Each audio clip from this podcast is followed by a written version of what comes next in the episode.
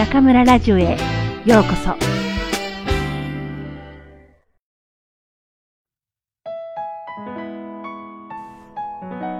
二人の再会は、お互いの心に小さな灯火を灯したが、しかしそれ以上距離が縮まることはなかった。彼はまたしても安定した人生を選択してしまうことになる。バンコクにいる間中、彼は悩むことになるが、彼女の自宅へ電話をかけることはなかった。東子の方から豊かに個人的な連絡を入れることもなかった。二人は現在の自分の立場をそれぞれ理解し、わきまえたのである。記念式典をハンドリングするはつらつとしたトークを眺めながら、豊かは静かに気持ちを現実へと戻していった。思い出を掘り返さないようにそっと記憶の墓場の中へと埋葬して。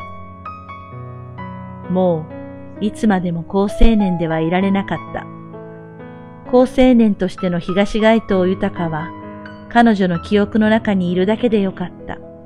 それでいい。と、彼は遠くから遠くを眺めて思ったのだ。そして挨拶もそこそこ、何かに引き止められるのを恐れて、彼はバンコクを離れたのである。再会が意味しているものは、常に人生を振り返るという行為である。日本に戻る飛行機の機内で、東街頭豊は自分が選んだ25年の人生を最初から最後まで何度も振り返り考えた。悩んでもいいけれど迷ってはいけないと言った滝沢内の手紙を豊は思い出した。もう迷うことはなかった。それが大人になるということであり、社会的であるということだった。そして、それは人生の死を意味してもいた。すぐに死があるのではない。じわじわと近づいてくる人生の最後。ため息が勝手にこぼれる。豊かな人生にとって、トーコが意味するものは一体何だったのか。彼女は何を伝えるために自分の人生に現れたのか。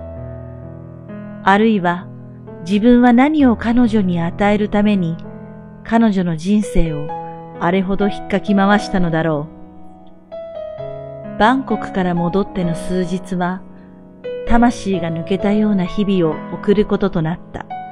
仕事にも力が入らず、妻、みつ子との会話にも気持ちが入らなかった。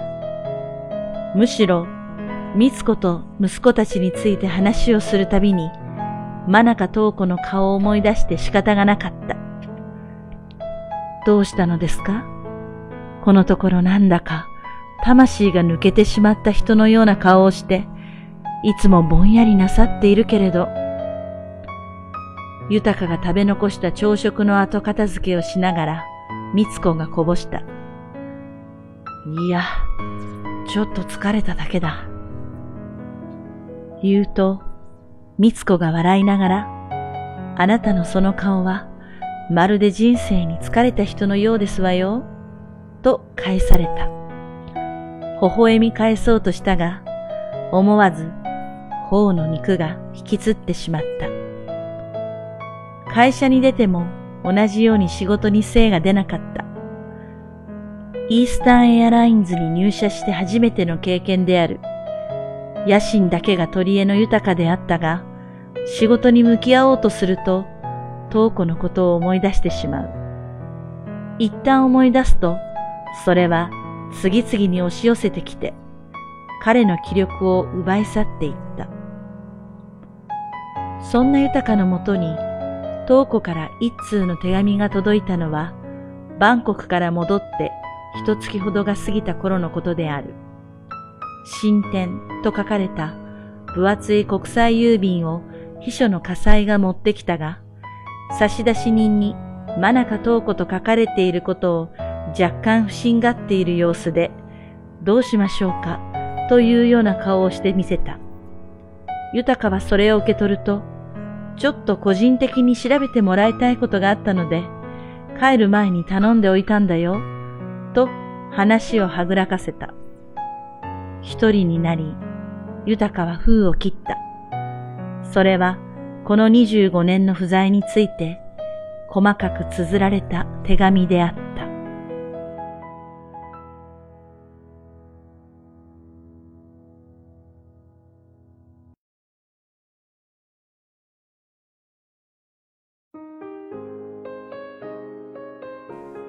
皆さんこんばんは。今夜も中村ラジオへようこそ。私は当ラジオ局のディスクジョッキー中村です。今日はリスナーの皆さんに嬉しい報告が2つあります。一つは8月8日から始まったこの中村ラジオのファンの方が3000人を超えました。ありがとうございます。普段は大学で教えているので話すときは目の前に学生がいますが、ラジオではマイクがあるだけです。でも、このファンの方々を数字で見ると、ああ、姿こそ見えなくても3000人を超える方たちが私の放送を心待ちにして聞いてくださっているんだと、なんだか胸が熱くなり、頑張らなければならないなぁと気合が入ります。